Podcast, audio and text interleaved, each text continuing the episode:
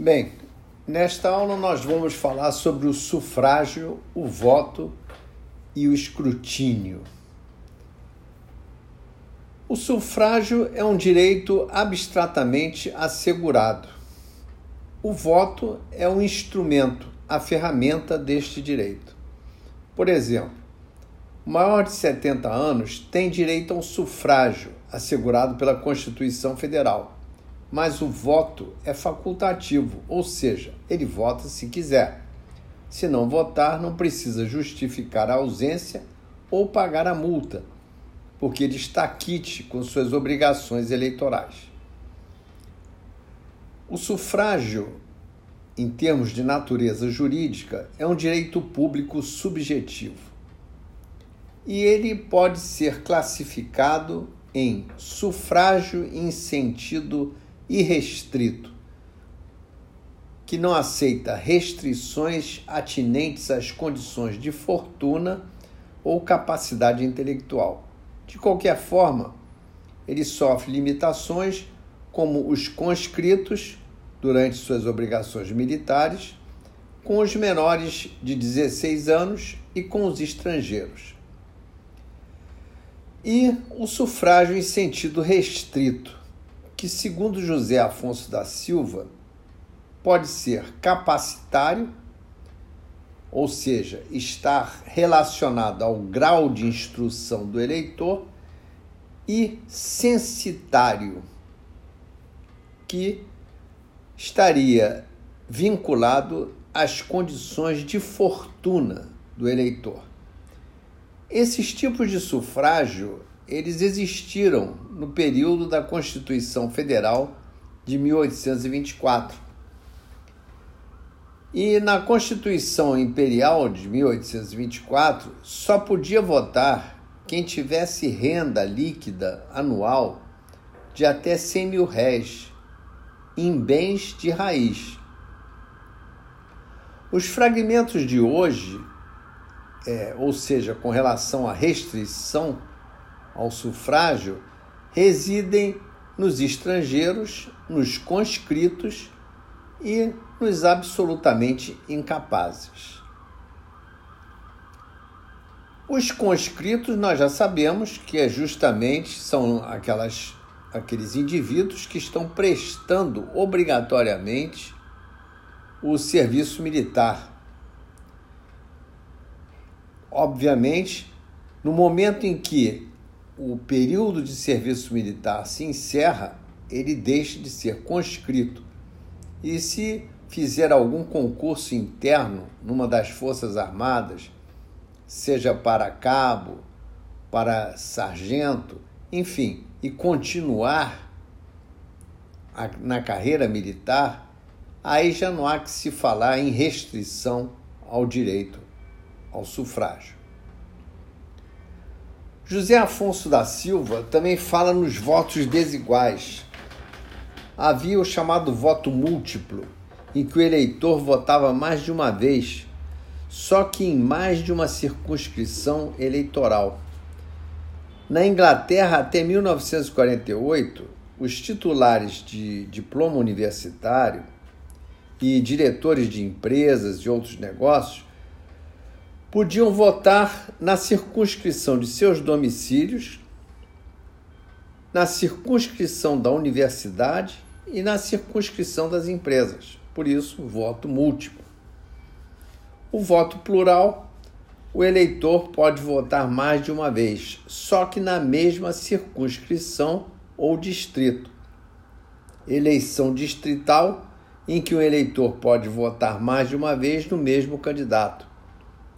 O exemplo é a Lei Rosa e Silva, que é uma lei eleitoral de 1904, quando os estados eram divididos em distritos e o eleitor podia votar em todos os deputados do distrito ou concentrar os votos em um só nome, facilitando a representação das minorias. Finalmente, havia o chamado voto familiar. O eleitor pai de família tem direito a um determinado número de votos correspondentes ao número de membros do núcleo familiar. A mulher não votava. Isso é mais uma espécie de um escorço histórico. O voto indireto. O eleitor vota no eleitor que o representará de fato na votação. É quase que um voto por procuração. Nos idos de 1881, José Bonifácio adotou instruções normativas para as eleições de deputados às Cortes de Lisboa. E os historiadores apontam esse tipo de voto indireto nas eleições presidenciais de Deodoro da Fonseca e de Getúlio Vargas. Existe polêmica quanto à adoção desse voto indireto no regime militar de 64 ou do voto direto em dois graus, quando se vota num colégio eleitoral que elege o representante. Qual seria a natureza jurídica do voto? Uma boa pergunta, inclusive para concursos. Trata-se de um direito público subjetivo que expressa uma função social da soberania popular. E o que é franquia eleitoral? É a capacidade eleitoral ativa que é imposta aos cidadãos de um país. O eleitor precisa se qualificar nesta condição e exercer o voto, daí se falar em franquia.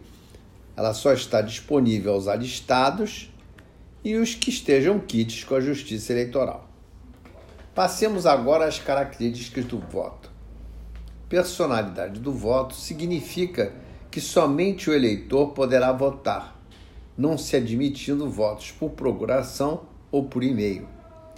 E a liberdade de voto, que é o próprio sigilo ou segredo do voto. O eleitor não pode ser devassado em sua preferência democrática. Ocorrendo embaraços, aplica-se o artigo 297 do Código Eleitoral, que reza o seguinte: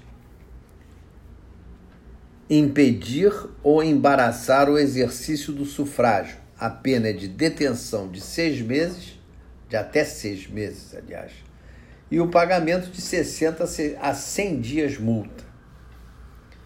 Outro detalhe é que o artigo 60, parágrafo 4, inciso 2 da Carta Magna e o artigo 103 do Código Eleitoral regulamentam o sigilo do voto e esse sigilo do voto é uma cláusula pétrea.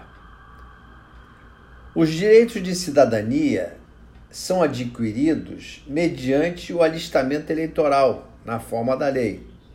E esse ato formalístico, ele decorre da, da imposição de preceitos jurídico, jurídicos, jurídico-constitucionais.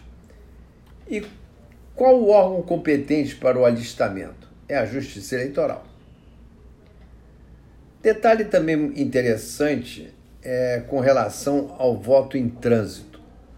Em primeiro lugar, nós citamos aqui o artigo 233 da Lei 12.034 de 2009, que dizia o seguinte: aos eleitores em trânsito no território nacional é igualmente assegurado o direito de voto nas eleições para presidente e vice-presidente da República em urnas especialmente instaladas nas capitais dos estados e na forma regulamentada pelo TSE.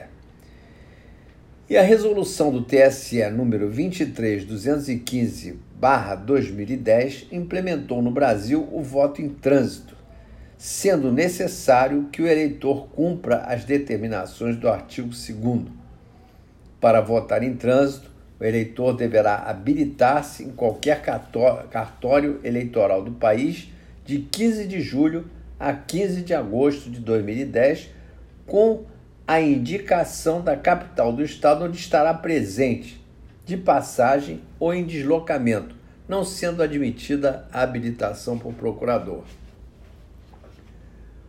Com relação a essa questão do voto em trânsito, é, nós vamos trazer a colação é, até mais para que até para que se esclareça melhor esse 233 letra A da 12.034, a balizada opinião do professor José Jairo Gomes no seu livro Direito Eleitoral Essencial. Um livro realmente muito interessante e que eu recomendo a todos vocês. E ele diz o seguinte: Para que o voto em trânsito seja viabilizado, mister será que o interessado se habilite com antecedência de até 45 dias da data marcada para a eleição, o que pode ser feito em qualquer cartório eleitoral do país, indicando o local em que pretende votar. Com a habilitação, seu nome será excluído da urna eletrônica instalada na sessão eleitoral em que se encontra inscrito, sendo incluído na sessão destinada ao voto em trânsito na cidade indicada. Desde que habilitado para votar em trânsito, não poderá o eleitor exercer o direito de sufrágio em sua sessão originária, já que seu nome não figurará na urna ali instalada. Caso não compareça para votar, deverá justificar a ausência. E conclui o professor dizendo que, na hipótese de voto em trânsito, apenas para a eleição presidencial, fica o eleitor dispensado de votar nas demais eleições, que se realizem simultaneamente com aquela. É que o voto em trânsito em si já traduz o cumprimento dos deveres político-eleitorais. Bem, seguindo agora para um outro capítulo, é, nós passamos ao escrutínio. O que significa escrutínio? Escrutinar significa apurar os resultados de uma votação. Também, segundo o professor José Jairo Gomes, enquanto o voto é o exercício do sufrágio dos direitos políticos, o escrutínio designa a maneira como esse processo se perfaz isto é, o modo como o voto se concretiza. Bom, primeiro, voto eletrônico ou informatizado. Ele teve início com o advento da Lei 7.444 de 85, que informatizou os procedimentos de alistamento eleitoral e revisão do eleitorado, nas eleições de 94, 1994, a totalização dos votos já ocorreu por meio eletrônico. Foram apurados manualmente, embora totalizados eletronicamente. É, e já nas eleições de 96, começou-se a implantar o voto eletrônico ou informatizado é, com um terço do eleitorado, utilizando uma urna eletrônica para o exercício do direito ao sufrágio, a concretização desse direito abstrato. E na Lei das Eleições, que é a 9.504 de 97, e ela é que trata do sistema eletrônico de votação e da totalização dos votos, nós vamos poder é, encontrar subsídios maiores com relação a esse tipo de voto, nos seus artigos 59 a 62. E não nos esqueçamos da resolução 22.723/2008 do Tribunal Superior Eleitoral. E aí vem uma questão interessante para encerrarmos essa nossa exposição, essa breve exposição, que é com relação ao chamado voto impresso. Não é o voto impresso, esse é o voto impresso, não é aquele que o voto manual, aquele feito manualmente com a escolha do candidato, não. Voto impresso seria uma espécie de garantia complementar da própria votação eletrônica, realizada através da urna eletrônica.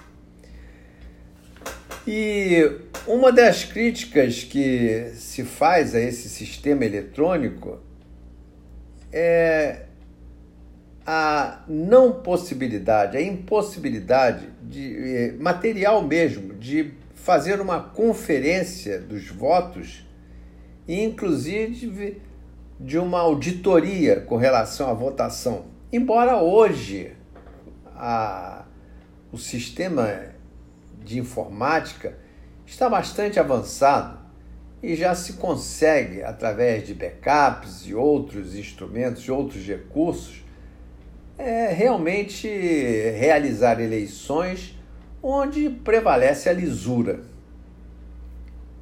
É, pretendendo superar esse, esse problema né, e também dar mais ênfase à transparência e confiabilidade nesse sistema de votação, adveio na Lei 12.034 de 2009, no seu artigo 5 isso a partir de, dois, e, e, a partir de 2014, o denominado voto impresso. Enfim, depois de exibir para o eleitor, respectivamente, as telas referentes às eleições né, proporcionais e majoritárias, a tela da urna deverá mostrar, aspas, o voto completo para a conferência visual do eleitor e confirmação final do voto. Está no parágrafo primeiro. E depois dessa confirmação final pelo votante, a urna deverá imprimir um número único de identificação do voto associado à sua própria assinatura digital.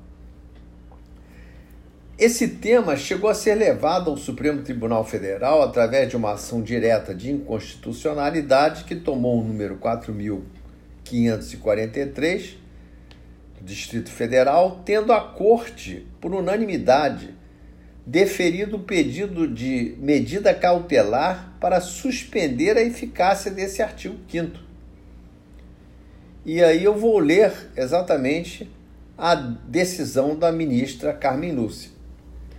Constitucional Eleitoral, artigo 5 da Lei número 12.034 de 2009, impressão de voto, plausibilidade jurídica dos fundamentos postos na ação sigilo do voto, direito fundamental do cidadão.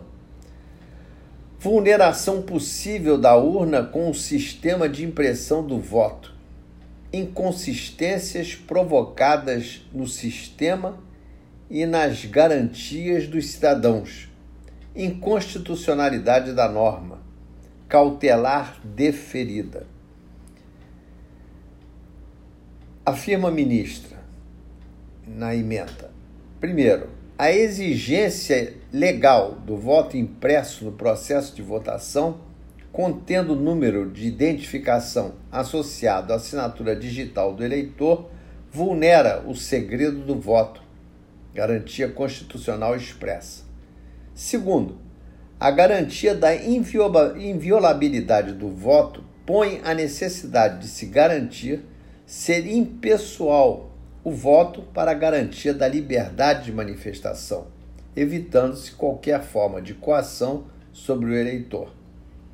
A manutenção da urna em aberto põe em risco a segurança do sistema, possibilitando fraudes impossíveis no atual sistema, o qual se harmoniza com as normas constitucionais de garantia do eleitor. Quarto, cautelar deferida para suspender a eficácia do artigo 5 da Lei 12.034 de 2009. Supremo Tribunal Federal, AD, MC número 4543, Distrito Federal, relatora ministra Carmen Lúcia. Vamos nos socorrer novamente é, do professor José Jairo Gomes, na sua obra Direito Eleitoral Essencial, e nós vamos ver, verificar que na página 194 ele fala sobre o voto impresso e transparência da urna eletrônica. É, ele afirma o seguinte: que alguns é, sustentam que a impressão do voto imporia retrocesso no sistema eleitoral brasileiro Isso porque, além do aumento do gasto com a realização das eleições, ele aumentaria o tempo que cada eleitor leva para votar. E a demora na finalização do voto implica maior ocorrência de filas e transtornos nos trabalhos desenvolvidos nas sessões. Não obstante isso, a Lei 13.165 de 2015 inseriu na lei eleitoral o artigo 59A com o seguinte teor. Vejam o que diz esse dispositivo. Artigo 59A. No processo de votação eletrônica, a urna imprimirá o registro de cada voto, que será depositado de forma automática e sem contato manual do eleitor em local previamente lacrado. E o parágrafo único: o processo de votação não será concluído até que o eleitor confirme a correspondência entre o teor de seu voto e o registro impresso e exibido pela urna eletrônica. Assim, segundo o professor, há expressa previsão na legislação de impressão do voto eletrônico. E ele abre também aqui um, uma espécie de. É, ele faz uma pausa e coloca nessa pausa o seguinte: que em 5 de fevereiro de 2018, a Procuradoria-Geral da República ajuizou no Supremo Tribunal Federal a ADI ação direta de inconstitucionalidade número 5.889, em que defende a inconstitucionalidade desse artigo 59A, afirmando que o voto impresso caminha na contramão da proteção da garantia fundamental do anonimato do voto, significando verdadeiro retrocesso. Ademais, traz o risco à confiabilidade do sistema eleitoral, fragilizando o nível de segurança e eficácia da expressão da soberania nacional por meio do sufrágio universal. Por isso, segundo a ADI, o dispositivo se põe em linha de colisão com os artigos 1 inciso 2, 14 caput e 37 caput da Constituição Federal. Bom, é o que nós tínhamos que dizer por hora a respeito do sufrágio, voto e escrutínio.